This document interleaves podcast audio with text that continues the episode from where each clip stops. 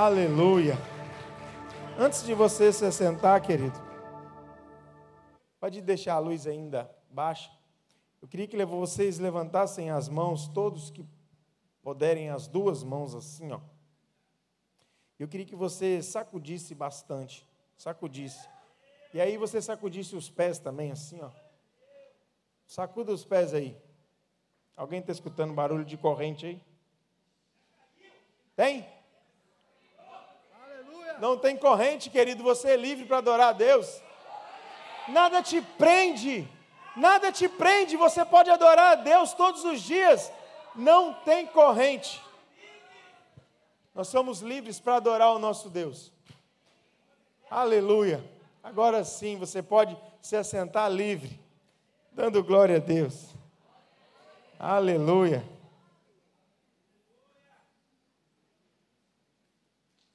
Aleluia, glória a Deus.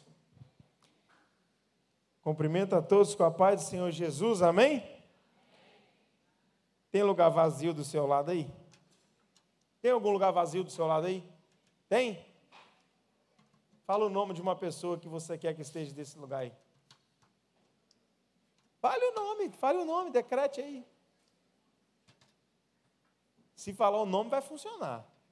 Se não falar, a fé ainda está pequena ainda. A gente vai orar no final do culto, a fé, a fé vai ter que aumentar aí. Porque uma igreja avivada sem fé, não acontece nada. Todo mundo falou o nome da pessoa? Com fé? Você vai ver essa pessoa sentada do seu lado na igreja. Eu creio nisso. Você crê? Está ligado na terra? Então está ligado no céu também. Vamos lá, 2 Crônicas, capítulo 7, versículo de 1 a 3. Esse texto foi lido domingo aqui. Ou nesse ou no Acho que foi nesse mesmo, pelo nosso pastor. Quem estava aqui viu e ouviu. Uma igreja vivendo o avivamento de Deus. Queridos, quando quando Deus colocou este tema no meu coração, já era um desejo já da juventude dessa igreja, dos jovens, viver este avivamento.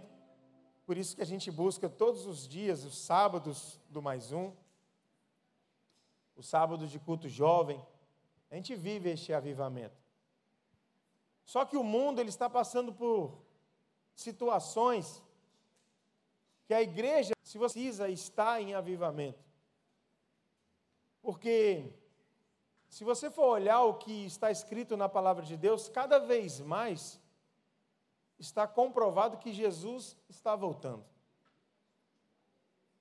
Os acontecimentos, as profecias estão acontecendo.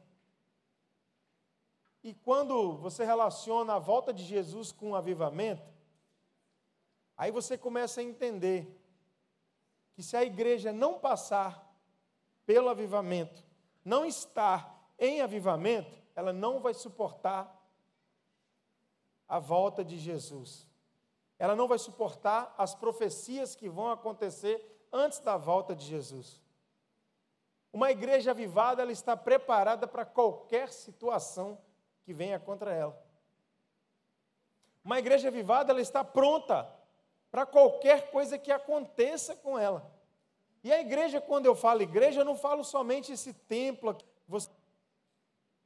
Esse templo é consagrado a Deus. Com certeza, quando você entra, você sente paz, você sente calma, você sente o amor de Deus aqui dentro. Mas não é só esse templo aqui. A igreja que precisa viver o avivamento está em você.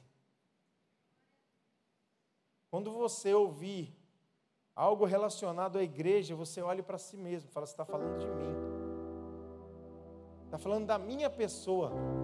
Então, hoje é dia de aprender o que é o avivamento que Deus espera de nós, o avivamento que nós temos que buscar, o avivamento que nós temos que alcançar.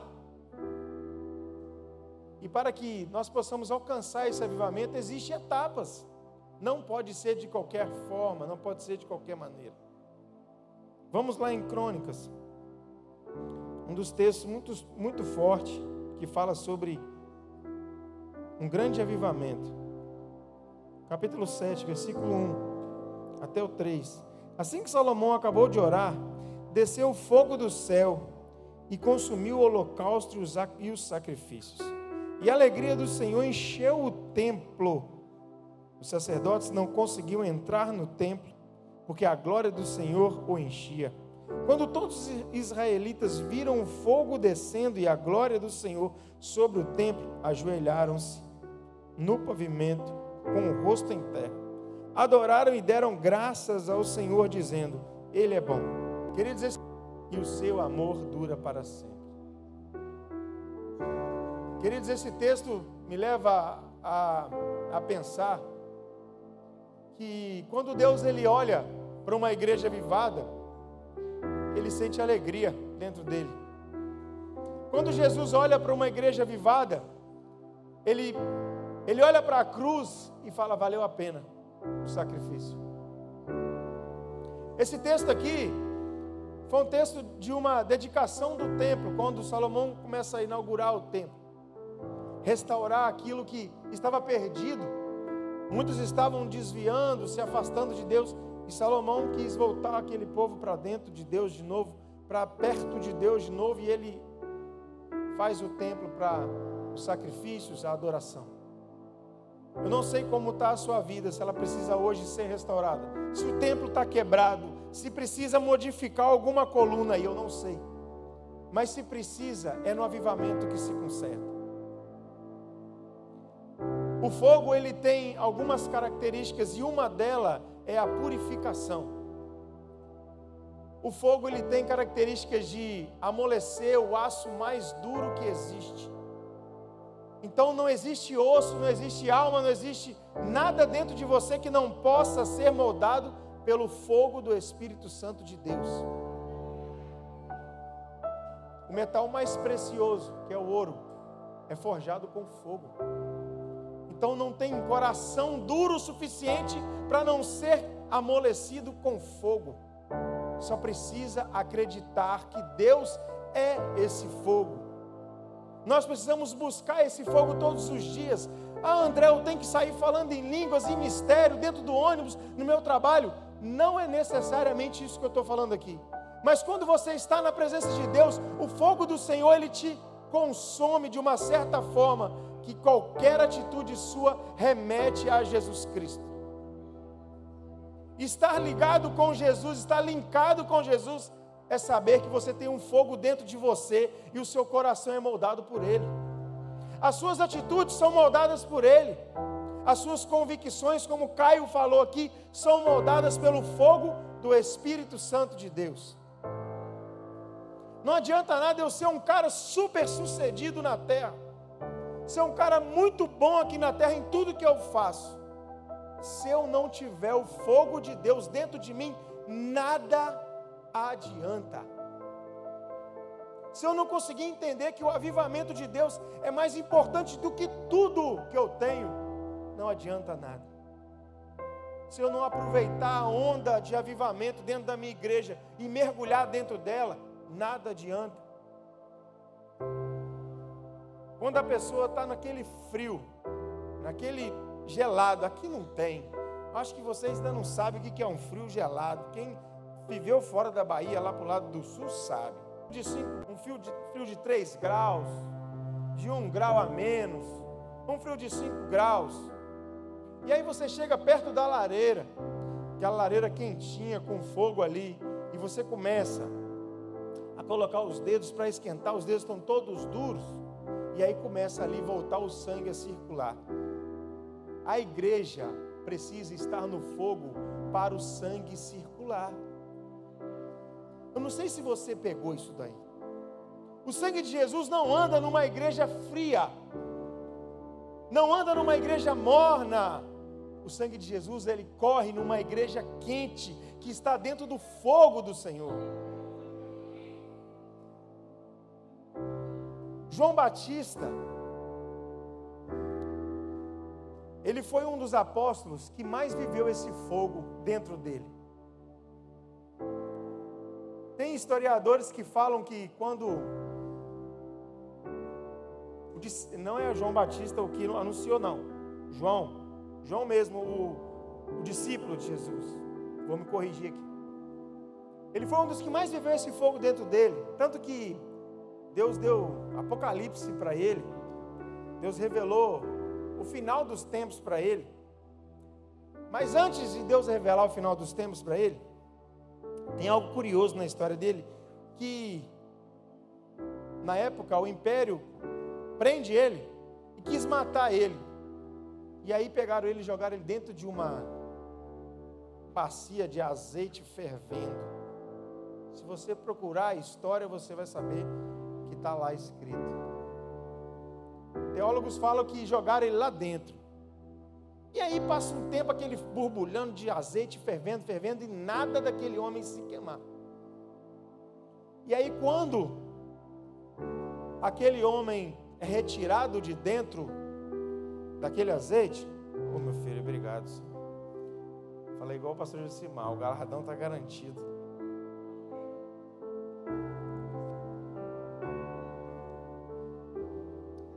Aquele homem foi retirado dentro daquela bacia de azeite, perguntaram para ele: por que, que você não se queima? Aí ele falou assim: esse grau aí que está esse azeite é fichinha do fogo que tem dentro de mim. Nada podia queimar aquele homem porque o que tinha dentro dele era muito mais quente. E é esse fogo que Deus quer derramar dentro de você. Sadraque, Mesaque e Abidinego teve uma prova no fogo. Foram jogados dentro de uma fornalha aquecida a quantos graus a mais? Sete graus a sete vezes a mais. E por que que eles não se queimavam? Porque o que estava dentro deles era muito mais quente. Então, querido, você quer passar por qualquer prova na sua vida, seja no fogo, no frio, na água, tem que estar dentro do fogo. Tem que estar dentro do fogo que não se apaga, aquela chama que não se apaga. Jesus, em forma, Deus em forma de, na época antes de Jesus, ele se manifestava por fogo para os homens. Com Moisés foi sarça ardente. No povo no deserto, de dia ele conduzia, de noite ele era o quê? Uma coluna de fogo. Então Deus relaciona com o povo dele através do fogo. Se não tiver fogo, não tem relacionamento. Não pode ser um mais ou menos. Se tiver uma faísca aí, vamos colocar o que tiver de combustível aqui. E hoje tem que sair labareda, tem que sair fogueira. Você tem que, tem que sair diferente. Tem que sair de forma diferente. Jesus disse que ele ia deixar conosco alguém que ia fazer o quê? Que ia nos batizar com fogo. A relação com Deus é através de fogo, querido. Não pode ser morno, não pode ser frio, não. Tem muita gente aí procurando coisas nesse mundo aí, fazendo igrejas de qualquer forma, buscando a Deus de qualquer jeito, mas não tem o relacionamento através desse fogo de Deus. E uma igreja que não tem esse relacionamento, ela sofre.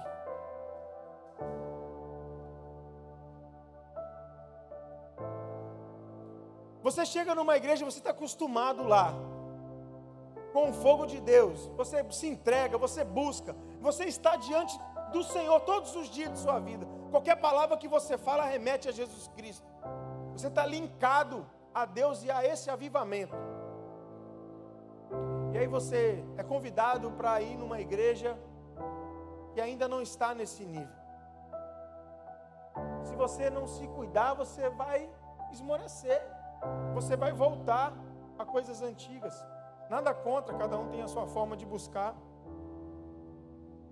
Mas se você não estiver dentro desse avivamento, muita coisa que tem para você vai passar despercebido e você não vai ver.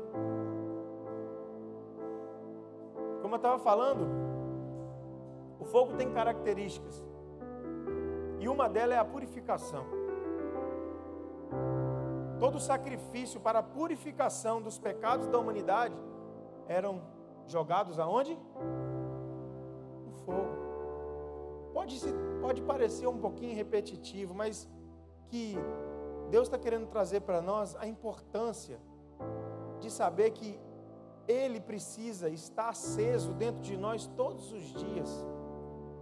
Não tem como Jesus falar para nós assim, ó, eu vou, mas eu vou deixar um que vai ficar em vocês, não fora de vocês.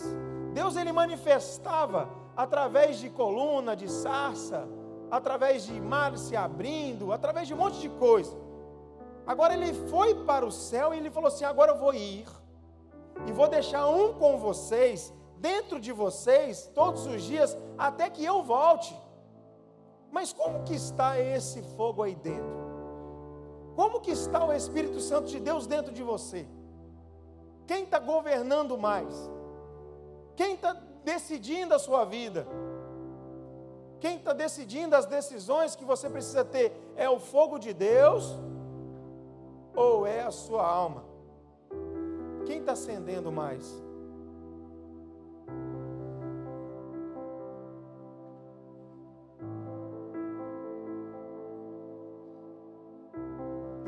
Precisa entender que uma igreja avivada, uma igreja que está dentro do propósito de Deus, que está dentro do avivamento de Deus, é uma igreja que ora, é uma igreja que jejua, é uma igreja que busca a Deus. Não tem como estar em avivamento, estar dentro do fogo de Deus sem, sem, sem orar. A palavra de Deus fala que nós devemos orar sem cessar. E aí, às vezes, a gente tem bem mais tempo para fazer outras coisas, na hora que a gente vai orar, bate um cansaço. Será que é só eu? Não sou eu só eu que sou assim, não. Tem mais alguém que é assim? Não precisa levantar a mão, não. Segura. Os mais velhos é assim, né, pastor? Os mais novos são assim também. Quando vai orar, fica cansado, cansado. Mas chega um amigo e fala: Vamos bater um baba. E aí tem uma disposição arretada para bater um baba. Mas para orar, é uma dificuldade, dá sono. É pior do que estudar às vezes, né? É pior do que estudar. Mas uma igreja que não ora, que não jejua, ela não consegue ter essa ligação com o avivamento. Porque o avivamento vem através de oração, vem através do sacrifício da nossa carne. As pessoas muitas vezes fazem, fazem tanto sacrifício.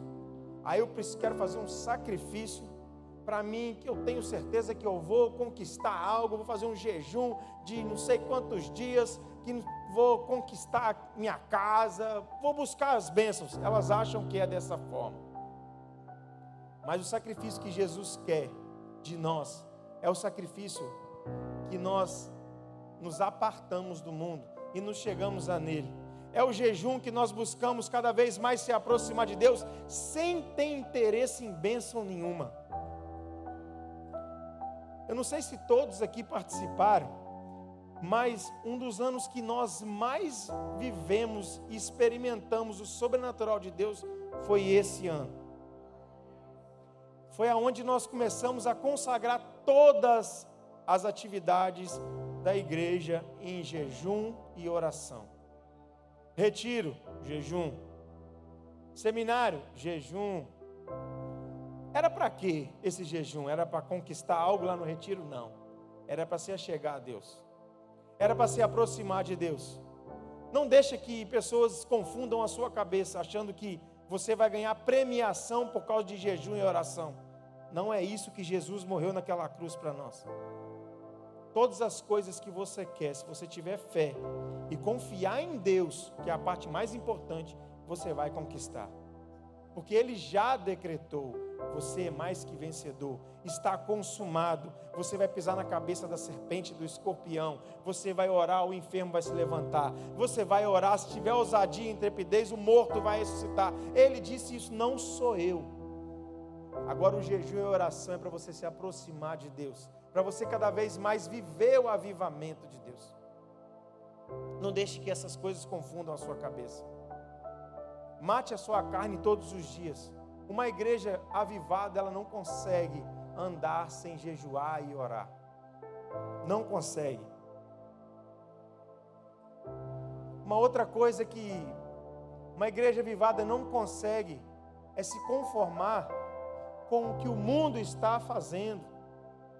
Não vos conformei com este mundo, mas transformai-vos. Busque a transformação do mundo. Não é para você ser contaminado pelo mundo, mas é para você contagiar aquelas pessoas que estão ao seu redor.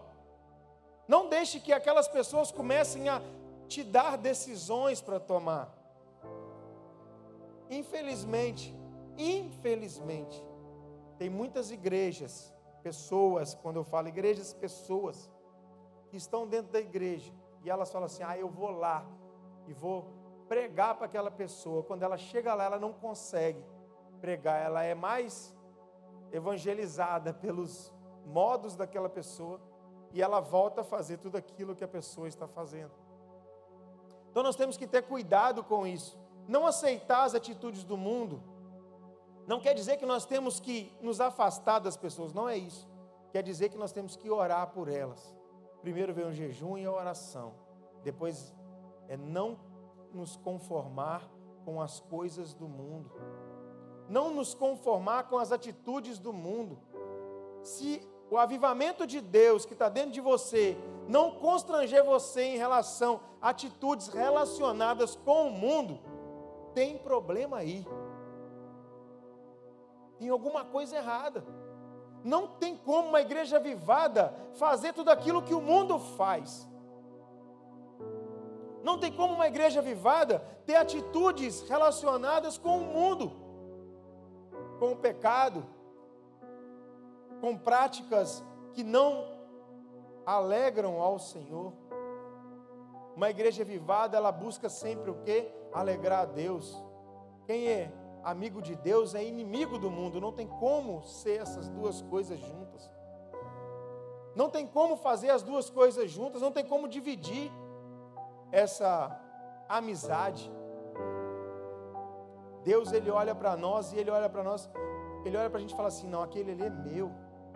Eu não divido ele com o mundo e ele não me divide com o mundo. Converter, querido, é você mudar o trajeto da sua vida, é não andar mais pelas coisas passadas. Eis que tudo se fez novo, nova criatura sou. Amém? Essa é a parte que eu mais gosto, é a que vem agora. Uma das, né? Depois a, a outra é a que eu mais gosto. Até aqui, essa daqui que vai, vou falar agora, só um minutinho.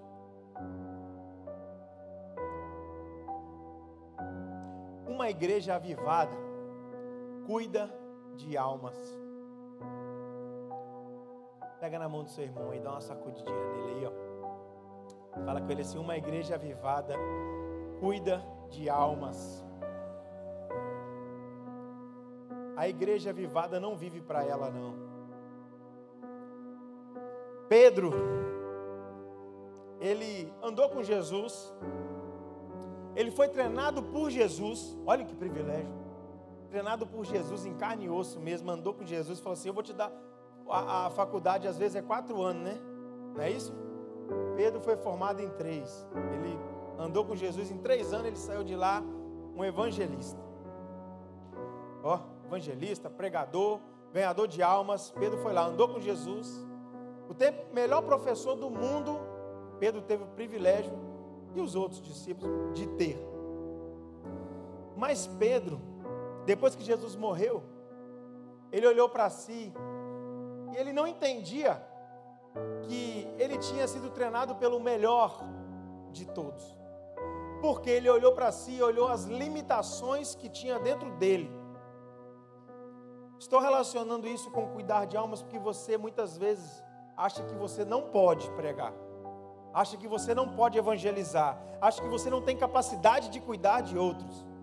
Pedro também teve esse medo. E aí Jesus volta. Quando, Pedro, quando Jesus vê que Pedro estava cambaleando, Jesus, eu ir lá, que ele, acho que ele não entendeu a missão dele. Quando você se vê nessa situação, se liga aqui, ó. Jesus vai vir e vai falar assim: Você não entendeu a sua missão ainda não? Então eu vou fazer um supletivo de algumas horas com você, para você entender. E Jesus volta e fala: Pedro, tu me amas? Aí Pedro, tu sabes que eu te amo. Então o que, que ele falava? Apacenta minhas ovelhas. E aí ele pergunta de novo: Tu me amas? Aí Pedro, Senhor, tu sabes que eu te amo. Aí Jesus, então, apacenta as minhas ovelhas. Aí pela terceira vez, Jesus mexendo ali, sabe o fogo querendo mexer naquele coração ali?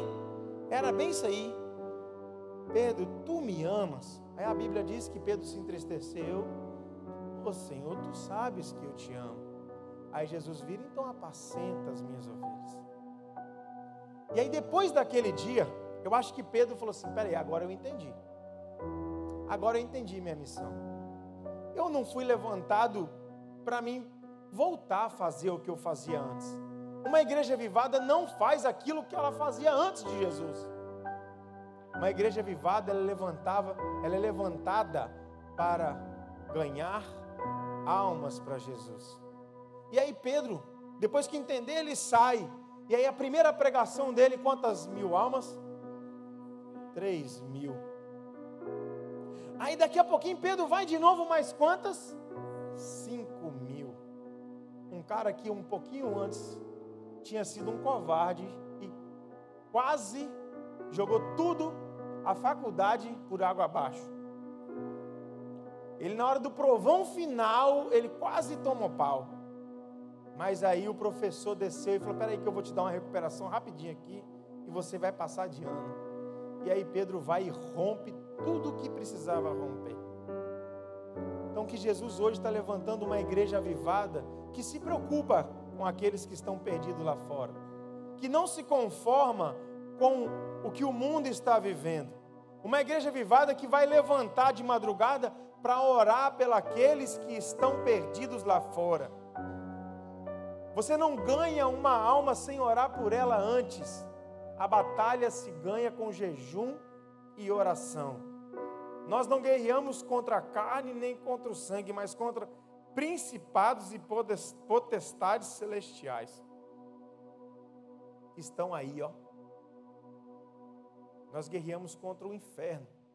E o inferno só se ganha através de um espírito forte e vivificado dentro de nós. Que nós possamos entender que uma igreja avivada se preocupa com aqueles que estão mortos espiritualmente lá fora.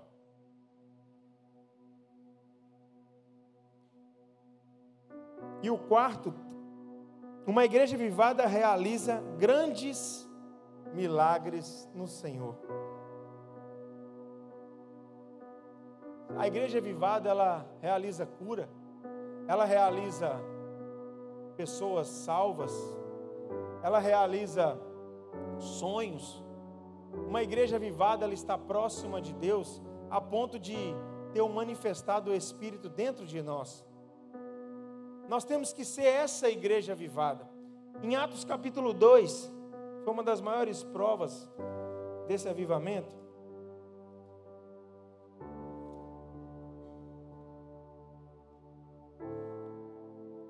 Texto muito conhecido.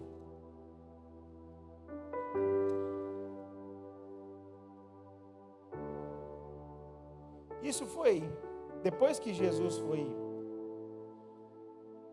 para o céu. E chegando o dia de Pentecostes, estavam todos reunidos num só lugar. E de repente veio um som, como um vento muito forte, e encheu toda a casa na qual estavam assentados. E viram que, o, que parecia línguas de fogo, que separaram e pousaram sobre cada um deles.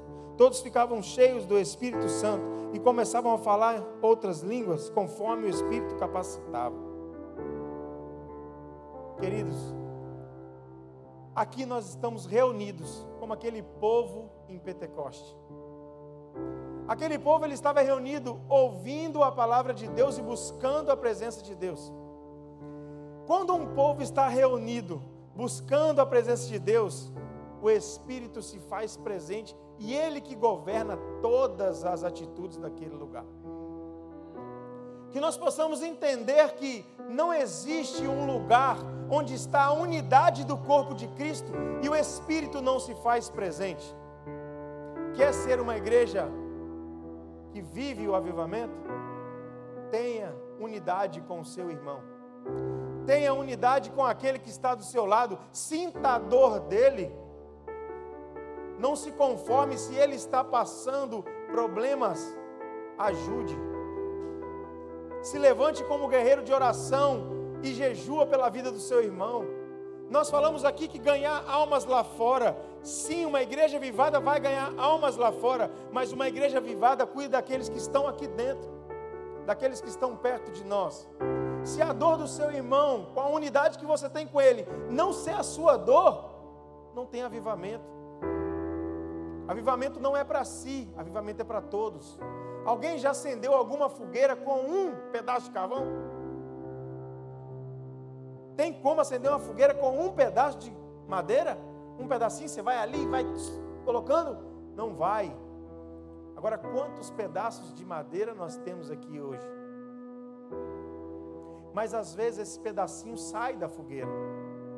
E aí com o tempo ele vai se apagando. E aí precisa pegar ele e jogar dentro da fogueira de novo.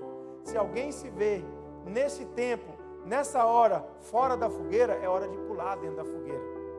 Nós temos uma fogueira aqui em chamas. O fogo dos céus está aqui dentro. Não fique de fora. Aproveite este culto, este tempo, para pular dentro de novo. E viva algo que você nunca viveu na sua vida. Em Atos 2, aquele povo não sabia o que ia acontecer, eles só buscavam a Deus. Eles nunca tinham vivido aquilo, então não tinha prova antes dessa desse momento do Espírito Santo. Agora nós não. Nós já sabemos que isso acontece. Nós sabemos que funciona, então não limite o Espírito Santo de Deus. Não limite o que Deus tem para mim e para você. Não limite o que Deus tem para sua casa. Que você chega dentro da sua casa todo avivado e fala assim: "Ei, Satanás, eu estou avivado, sai daqui. O diabo não pode uma, contra uma igreja avivada. Depois desse avivamento, a igreja rompeu e ela, até hoje, quantas perseguições a igreja teve deste tempo aqui até hoje. E ela não parou, porque uma igreja avivada não para. Quem alimenta essa chama é o Espírito Santo de Deus, ele não se apaga é hora de você que está fora pular para dentro. E é hora de você que está dentro cada vez mais encher este lugar de fogo de Deus. Eu queria convidar você a ficar de pé. Se for necessário, dar uma espreguiçada.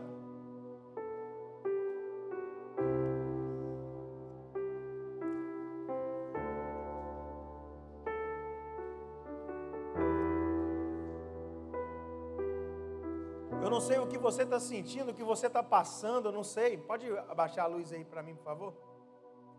Não sei qual é a situação da sua vida, não sei se você está vivendo o avivamento de Deus, eu não sei.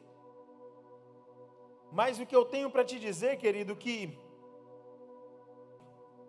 todos, todos que estavam dentro daquele templo ficaram cheios do Espírito Santo. A palavra não fala alguns. A palavra não fala assim de 3 mil, 50%. A palavra não fala de, de 100, só foi 30. A minha Bíblia está escrita aqui que todos ficaram cheios do Espírito Santo de Deus.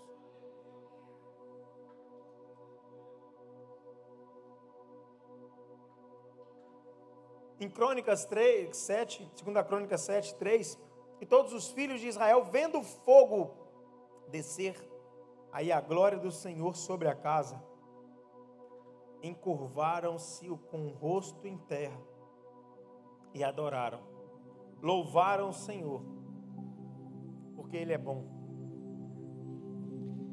Que você possa agora buscar este fogo dentro de você, ele está aí dentro, ele está aí dentro. Enquanto os meninos começam a preparar aqui um louvor para ministrar, eu queria que você começasse a declarar palavras de, de adoração a Deus. Eu não sei como você se você já fez uma fogueira na sua vida, eu não sei. Mas uma fogueira não começa com toras grandes. Ela começa com gravetinhos. Ela começa com a palha.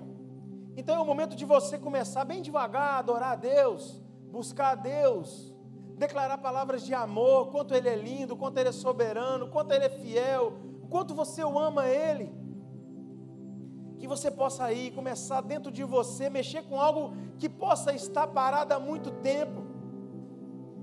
E você que nunca sentiu, é hora de você começar a buscar esse amor, esse fogo dentro de você, porque está aí dentro. Às vezes está bem apagadinho lá, igual quando o gás está acabando em casa, fica só aquelas só aquelas fagulhinhas.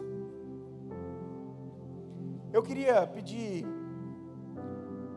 aos facilitadores jovens que estão aí embaixo, que ficassem ligados, intercedendo, fiquem à vontade em andar dentro da, da igreja, sentir no coração de ministrar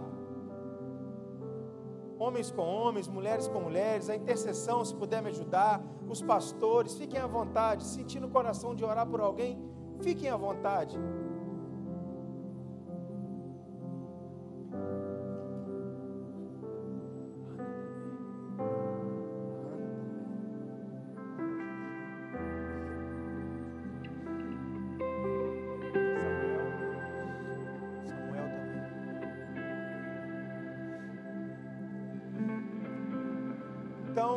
Comece a buscar a Deus. Se tiver dificuldade, não tem problema, é assim mesmo. O início tudo é assim. Mas vai buscando a Deus bem devagar. Vai buscando a Deus bem devagar. Ô Senhor, nós clamamos pelo Teu Espírito Santo de Deus neste lugar, Deus. E eu te peço, Deus, aonde tem um pequeno fogo aqui dentro dessa igreja, Deus. Um pequeno fogo, uma chama pequenininha. Que o Senhor possa alimentar essa chama, Deus, com o azeite que vem do céu. O azeite que vem do céu, Senhor. Se tiver, Deus, alguém que tem no coração o desejo de começar a arder por esse fogo, mas não consegue, Deus, colocar essa brasa viva, venha com a brasa do céu, Senhor.